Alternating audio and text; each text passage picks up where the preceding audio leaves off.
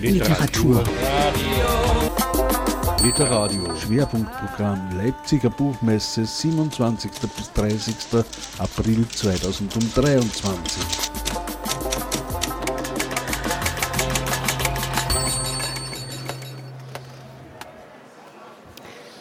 Herzlich willkommen auf der Literariobühne bei der Leipziger Buchmesse 2023, André Tschikan. Danke für die Einladung. Ähm, André, du bist in Prag geboren und lebst aber seit 1991 in Wien, übersetzt aus dem Tschechischen und Altgriechischen und bist außerdem als Autor und Verleger im Ketos Verlag tätig. Und der Verlag wiederum hat sich aus dem Verein zur Unterstützung märchenhaften Theaters gegründet womit wir beim heutigen Buch angekommen sind, dem slowakischen Märchen ähm, Radu Sumaholena von Julius Zeyer. Äh, kannst du kurz einordnen, ähm, in welcher Zeit wir uns da in der erzählten Geschichte befinden und auch in der Entstehungszeit, wann das, also das Märchen ist 1898 geschrieben worden? Genau, 1898 äh, war die Uraufführung im Nationaltheater in Prag. Und ähm, in der und, und, und was die Handlungszeit anbelangt, so befinden wir uns irgendwann in einer Zeit, noch bevor es das Christentum gab in der, in der Slowakei. Also in so einer halbmythischen, märchenhaften Zeit. Es ist ein Märchen in vier Akten über eine unmögliche Liebe. Ähm, Radus ist der Prinz von Magura und äh, Maholena ist in der Hohen Tatra. Ähm, warum sind diese Gebiete so verfeindet? Das, also die Gebiete sind in diesem Märchen verfeindet, einfach aufgrund einer ähm, gescheiterten Liebe der, des, äh, der, des Königs von Tatra und der Königin von Magura. Und deswegen mögen sie sich nicht, aber das ist nur, ein, nur so ein Vorwand. Also das, worum es dort hauptsächlich geht, ist, dass es so wie bei ähm, Romeo und Julia gibt es halt zwei verfeindete Geschlechter und die der schönste Jüngling aus dem einen Geschlecht und die schönste Jungfrau der Welt aus dem anderen Geschlecht, äh, die dürfen halt einfach keine Liebesverbindung eingehen. Ja. Ähm, kannst du das auch märchengeschichtlich etwas einordnen äh, im Vergleich zu deutschen Märchen? Im Vergleich zu deutschen Märchen. Also das Interessante ist, ich fange von einer anderen Seite an. Äh, das Interessante ist, dass äh, Julio Seher sich ähm, also an slowakischen Märchen orientiert hat Julio Ser war ein tschechischer Autor, der hat auf Tschechisch geschrieben und hat sich hier an slowakischen Märchen orientiert und die dann kombiniert mit indischen Quellen, also mit vor allem äh, dem Drama Shakuntala von Kalidasa, einem Sanskrit-Drama, das so einen ähnlichen Plot hat. Und äh, das, was Ser versucht hat, war, ähm, diese, diese, diese Märchenwelt in ein größeres äh, mythologisches System zu bringen und äh, sozusagen eine, eine Mythologie zu entwickeln, die, die irgendwie so ähnlich zusammenhängt wie die, wie die altgriechische. Und, und das, das ist das Besondere an ihm. Ja. Also, und noch, äh, um das fortzusetzen, ähm, er hat äh, also versucht, eine Art äh, Nationalliteratur zu etablieren. Also er wollte selber zum großen tschechischen Dichter werden. Und, äh, aber zu diesem Zweck hat er, sich, hat er jetzt nicht nur irgendwie tschechische Märchen ausgegraben oder die tschechische Mythologie bearbeitet, sondern ganz im Gegenteil, er hat ähm, äh, sich Inspirationsquellen überall auf der Welt gesucht und hat sich von japanischen und chinesischen Romanen inspirieren lassen, eben auch von indischen Dramen. Ja. Genau, es war ein, ein, sehr kosmopolitischer Einfluss und er hat auch sehr viele Reisen unternommen. Ähm, kannst du uns etwas über die Biografie erzählen? Er, er, hat er Tischler gelernt ursprünglich? Genau, er war, er war aus einer französisch, äh, tschechisch, äh, deutsch-jüdischen Prager Familie. Äh, sein, äh, sein, sein Vater war ja, Tischler oder so und äh, die Vorstellung war, dass er eben in seine Fußstapfen tritt. Aber seine ziemlich äh, feinfühlige Mutter hat ihn darin unterstützt, auch also sich mit Kunst und Literatur zu befassen und hat ihn am Anfang auch finanziert in dieser Richtung. Ja, und so, er war viel auf Reisen. Er war in, in Frankreich zuerst, also zuerst in Deutschland und in Wien, auf, also um, um den Beruf zu lernen. Danach war er in Frankreich oft und dann ist er viel ins ähm, nach Nordafrika gereist und ins, ins, ins damalige russische Reich. ja, war dort auch als Lehrer tätig. Ja. Er war auch zum Teil etwas enttäuscht, weil seine Werke nicht den erhofften Erfolg hatten. Ähm, und dieses Märchen ist sein bekanntestes Werk. Das, wird es auch heute noch aufgeführt? Ja, das ähm, richtig. Er war teilweise war er ein bisschen enttäuscht oder auch sehr enttäuscht, ähm, weil seine Literatur sehr außergewöhnlich war, doch für seine Zeit auch und auch für die heutige Zeit ist sie außergewöhnlich. Äh, er äh, legt nämlich einen sehr großen Fokus aufs Rezitative und Musikalische der Sprache. Und so ist zum Beispiel äh, dieses Theaterstück Radus und Mahulena also auch so ein Rezitationstheaterstück, wo also äh, jede Handlung, die die, die die Personen durchführen, also ob sie jetzt aufstehen oder abtreten, auftreten oder so, wird von den Personen selber, äh, von den Schauspielern selber kommentiert, äh, ständig. Äh, und äh, das ist aber sehr schön. Er hat das in, seinem, in so einem sehr ähm, durchgehenden jambischen Versmaß gemacht und dadurch wirkt das so sehr ähm, äh, na, suggestiv und einfach poetisch und schön. Und äh, das war auch für seine Zeit nicht üblich. Also da waren auch am Ende des 19. Jahrhunderts war es schon üblich, dass die Sachen ein bisschen flotter sind. Und aber er, ist, er hat auf diese besondere Langsamkeit gesetzt.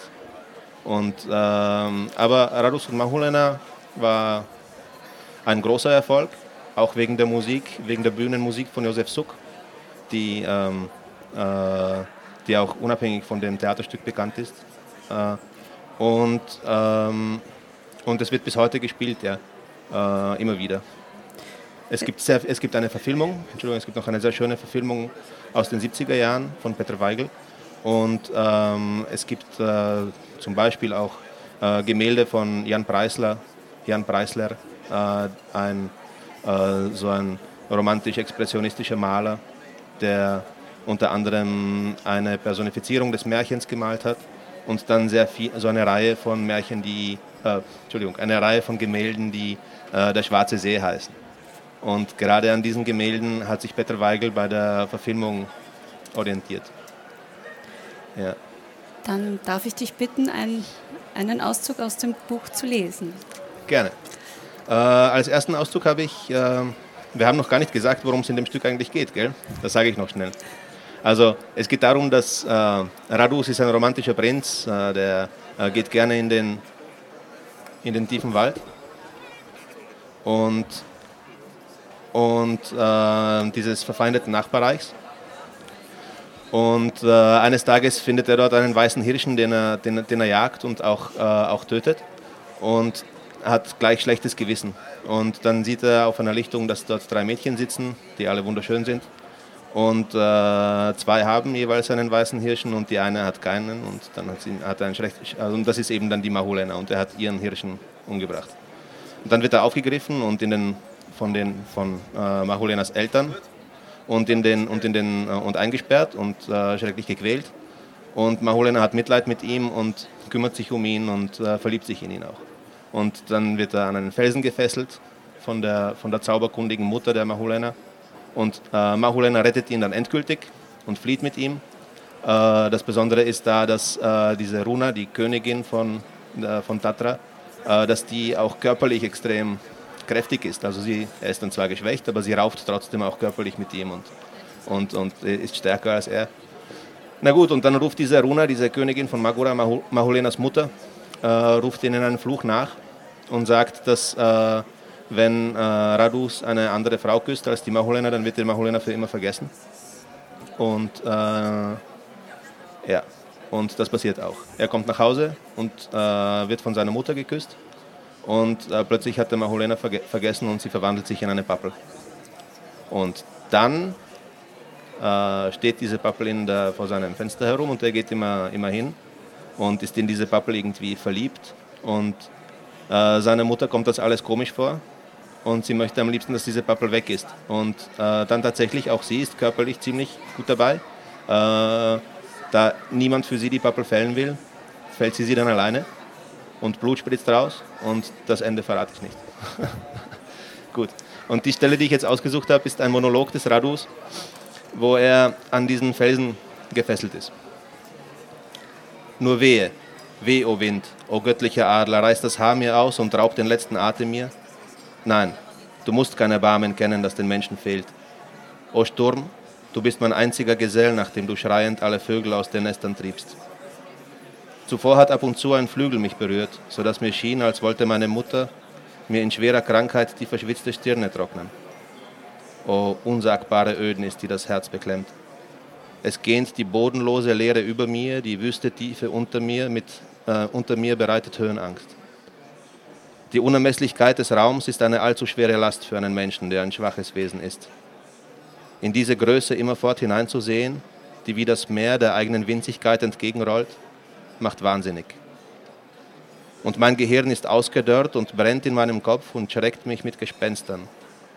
In dieser stummen, weiten Stille schreit viel fürchterlicher als ein Sturm.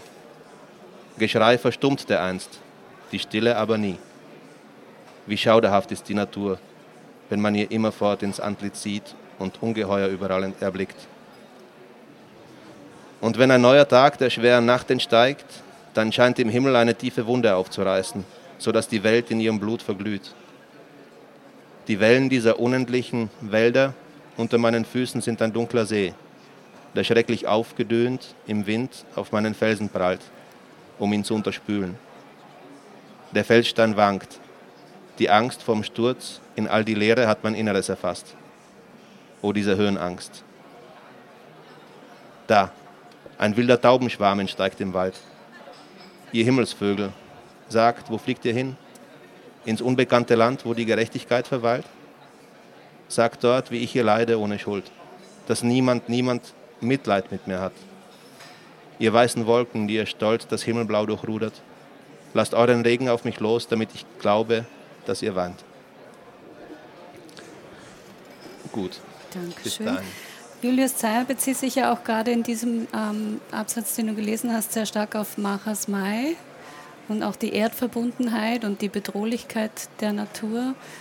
Ähm, welche konkreten Einflüsse sind das? Ja, ähm, Karel Hinek Machas Mai äh, war, also ist aus 1836 und das ist ein Liebesepos und das galt zu Seyers Zeit. Ich sage Seyer, man könnte aber auch Zeyer sagen, man weiß nicht genau, wie er sich selbst ausgesprochen hat. Äh, heute wird er in Tschechien als Seyer ausgesprochen. Gut, so viel dazu.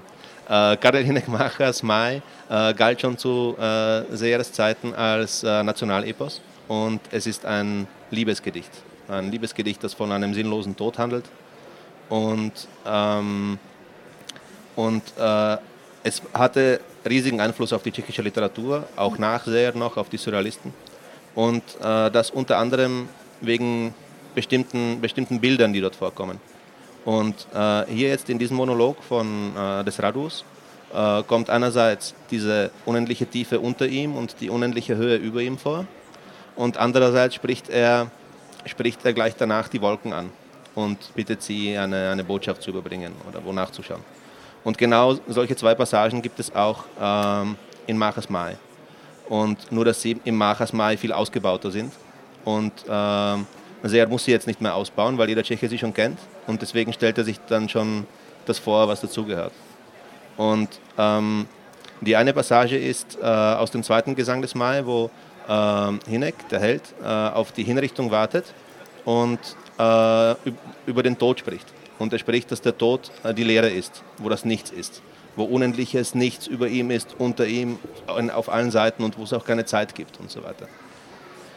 Das bedeutet, dass eigentlich diese Naturbeschreibung bezieht sich genau auf diese Beschreibung des Todes äh, beim, äh, beim, äh, bei Macha im Mai. Und die andere Stelle, wo er die Wolken anspricht, da gibt es auch eine Parallelstelle im Mai, wo der Held äh, die, die Wolken anspricht und sie bittet, äh, sich äh, für ihn von, der, von der Erde zu verabschieden.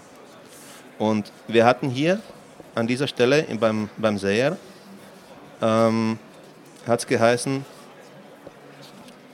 ich habe es gleich, das war 54, gell? Das hat, also, ich finde es nicht, äh, es war, es war ähm, so, dass ich äh, glaube, dass ihr weint, oder sagt er zum Schluss, das war der, das war der letzte Satz. So, und äh, bei Macher ist es so, dass die dass die Wolken als grundsätzlich weinend beschrieben werden. So. Ähm, knapp vor der Hinrichtung sagt er, also äh, heißt es, kurz vor der Hinrichtung heißt es, er sieht die fahlen Dünste im Azur vergehen, den leichten Hauch mit ihnen spielen und oben hoch nach fernen Zielen die weißen Wolken durch den Himmel wehen. Und traurig spricht der Häftling sie nun an. Die ihr auf eurer weit gespannten Bahn die Erde mit geheimnisvollem Arm umfasst, zerflossene Sterne, Schatten des Himmel, Himmelblaus, Hinterbliebene, euch selbst gilt eure Trauer, wenn ihr zerrinnt zu einem Tränenschauer. Ich wählte euch als meine Boten aus. Wo ihr auf eurer Bahn euch treiben lasst, auch dort, wo Ufer stehen auf euren Wegen, dort bringt der Erde meinen Gruß entgegen. Ach schöne Erde, liebe Erde. Mein Grab, meine Wiege, meine Mutter, meine Heimat, sie nur sollte mein Erbe sein. Weite Erde, nur sie, sonst gibt es keine. Wenn euer Lauf einst den Felsen sieht, wo am Gestade dort und dort ein Mädchen weinen, und dann bricht er ab. Genau, also so viel, so viel das war jetzt aus Machas Mai und ähm, Seher spielt also auf Machas Mai ganz eindeutig an, wenn er zwei solche Verweise hintereinander hat. Und auch etwas, das man sofort erkennen würde ja. als Tscheche oder Tschechin. Ja. Ähm, die Originalübersetzung des Märchens ins Deutsche ist ja verschollen. Ähm, Gibt es andere Übersetzungen? Nein, also. Also, du hast es jetzt tatsächlich zum ersten Mal wieder übersetzt. Genau, wobei ich auch nicht genau weiß, ähm, was, die, was es mit dieser ersten Übersetzung auf sich hat. Also in, Bi in, Bio in Bibliografien steht, dass es eine Übersetzung aus dem Jahr 1900, wenn mich nicht alles täuscht, äh, gegeben hat von Emma, von Emmy Destin, von der berühmten Sängerin, ähm, und äh, dass das in Berlin gespielt worden sei. Und äh, ich habe da jetzt nicht nachgeforscht, das müsste man nachschauen. Äh, aber diese, diese Informationen gibt es eigentlich nur in Bibliografien und in der wissenschaftlichen Literatur wird da eigentlich, wir werden da, soweit ich weiß, nur diese Bibliografien zitiert. Ja. Du hast schon erwähnt, dass das Stück durchgehend in Jampen verfasst ist. Und äh, wie war es, hier den, den Rhythmus des Stücks auch ins Deutsche zu übersetzen? Das war ziemlich interessant. Also ähm, es ist, wenn man, wenn man mal drinnen ist, dann ist es eigentlich kein Problem, äh, auf Deutsch äh, durchgehend in Jampen zu reden oder so. Das, das, das geht dann nach einiger Zeit. Das, äh, das Problem ist nur, dass man äh, das oft dadurch erreicht, indem man äh, die Silben ausfüllt und der Text dadurch länger wird. Und äh, jetzt ist aber das Problem da, dass das Deutsche sowieso schon viel, viel länger ist als das Tschechische und mehr Silben braucht, um dieselbe Information zu übergeben. Und deswegen ähm, musste ich darauf achten, dass ich wirklich, wenn, dass ich wirklich so übersetze, dass es dicht ist. Also dass, es, äh, dass dort keine unnötigen, unnötiger Ballast ist mit irgendwelchen hm, Hilfswörtern oder so. Ja. Und dass es sich aber gleichzeitig natürlich anhört. Das heißt, ab und zu habe ich ein bisschen was schon sozusagen vorgekürzt. damit, es, damit, es dieselbe Silb, damit es zumindest annähernd dieselbe Silbenanzahl hat wie das Original. Weil das Original dauert, ähm, wenn man es ungekürzt spielt, eh schon viereinhalb Stunden und ähm, wird deswegen schon seit der, seit der zweiten, dritten Aufführung, äh, nach der Uraufführung, wird es schon immer gekürzt gespielt. Ähm, aber genau, wenn, wenn ich äh, da nicht darauf geachtet hätte, dass äh, das Deutsche ungefähr dieselbe Länge hat wie das Tschechische, dann würde das ja sechs Stunden dauern. Ja. Genau, das ist das eine. Und das andere ist äh, noch etwas, das mh, mm, sehr äh, geht vom äh, Blankvers aus, also vom fünfhebigen Jambus, der eher üblich äh, war für Theaterstücke und den erweitert er ab und zu und ab und zu kürzt er ihn ein bisschen. Aber dieser fünfhebige Ambus ist so, ist, ist so das Grundversmaß, das er da verwendet. Und, ähm, und dadurch, ja, dadurch kriegt das manchmal diesen, so einen, so einen, so einen Rhythmus, der irgendwie bekannt ist aus dem Theater und dann plötzlich wird es wieder, wird's wieder anders. Also es wird dann, ja, es ändert sich dann halt. Also er hat dann Möglichkeiten, es zu variieren. Das und zum Schluss natürlich sollte man sagen, dass äh, es, dieses Stück zwar komplett in Jampen geschrieben ist, aber trotzdem ist es, äh, sind die Texte eigentlich in Prosa gedruckt. Das heißt, ähm, also nicht in Versen. Das heißt, diese ganzen Versmaße sind eigentlich versteckt. Man, man sieht sie ja eigentlich nicht. Und ähm, das ist auch sehr interessant. Was ähm, auch noch zusätzlich ein Aspekt ist, ist, dass ähm, sehr für die unterschiedlichen Charaktere ein unterschiedliches Maß an Rhythmisierung äh, nutzt. Also ähm, dass äh, wenn, wenn jemand jetzt etwas besonders Festliches sagt oder etwas besonders Grausames oder so, dann ist es, kann sein, dass es, ähm, dass es in einem strengeren Versmaß ist, als wenn jemand äh, jetzt äh, etwas, etwas spricht, was er alltäglich äh, sich anhören soll. Da bricht er das Versmaß dann hin, ab und zu. Aber das gilt nicht immer. Manchmal ist es oft, manchmal ist es dann genau umgekehrt. Und das Alltägliche ist in diesem strengen Versmaß und wird dadurch äh, irgendwie plötzlich majestätisch erhöht. Und das hat dann auch etwas für sich. Ja. Dann darf ich dich bitten, noch etwas zu lesen. Gerne. Ähm, willst du die Stelle mit dem Fluch lesen? Genau, ja.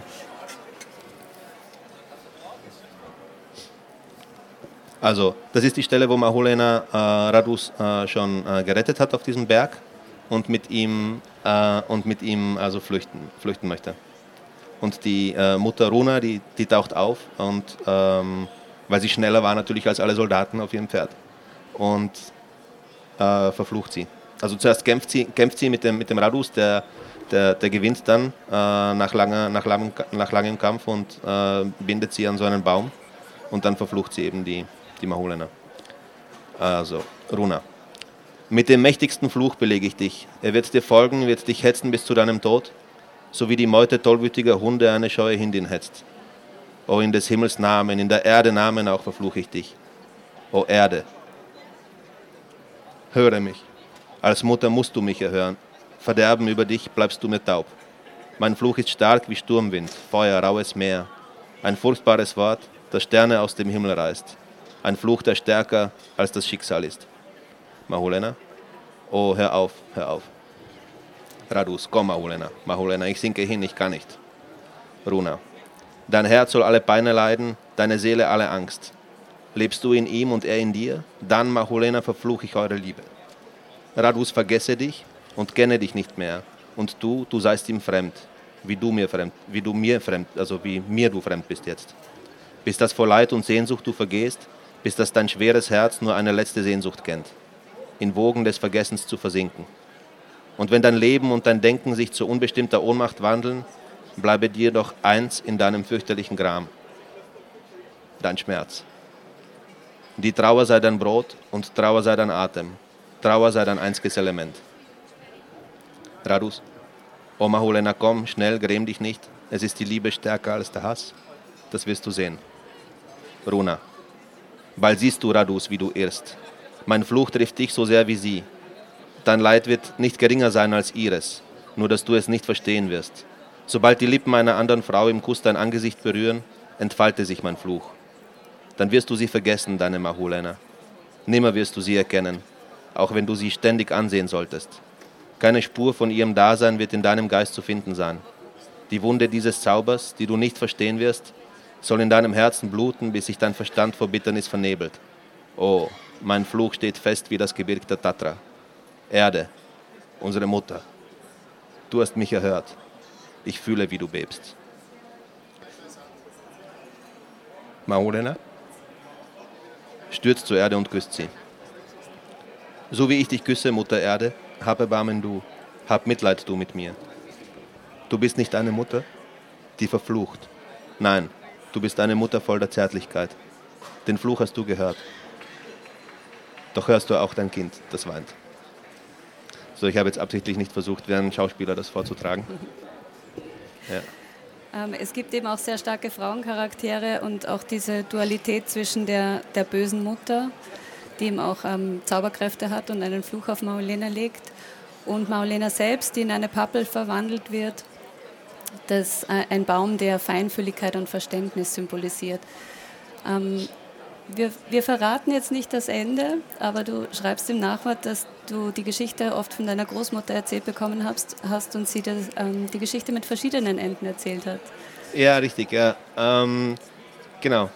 Manchmal ist die Mahulena äh, gestorben und manchmal nicht, ja, beim äh, Fällen der Pappel. Manchmal hat sich der Radus dann erinnert äh, wer, äh, wer, die, wer die Pappel ist und manchmal nicht. Es kann aber auch daran liegen, dass ich einfach äh, eingeschlafen bin und dass äh, ich dann sozusagen das Ende nicht mehr gehört habe und es mir zu Ende gedacht habe. und wer das Ende laut Julius Seyer nachlesen möchte, kann das in Radusuma Holena in der Übersetzung von André Chikan. Vielen, vielen Dank. Dankeschön.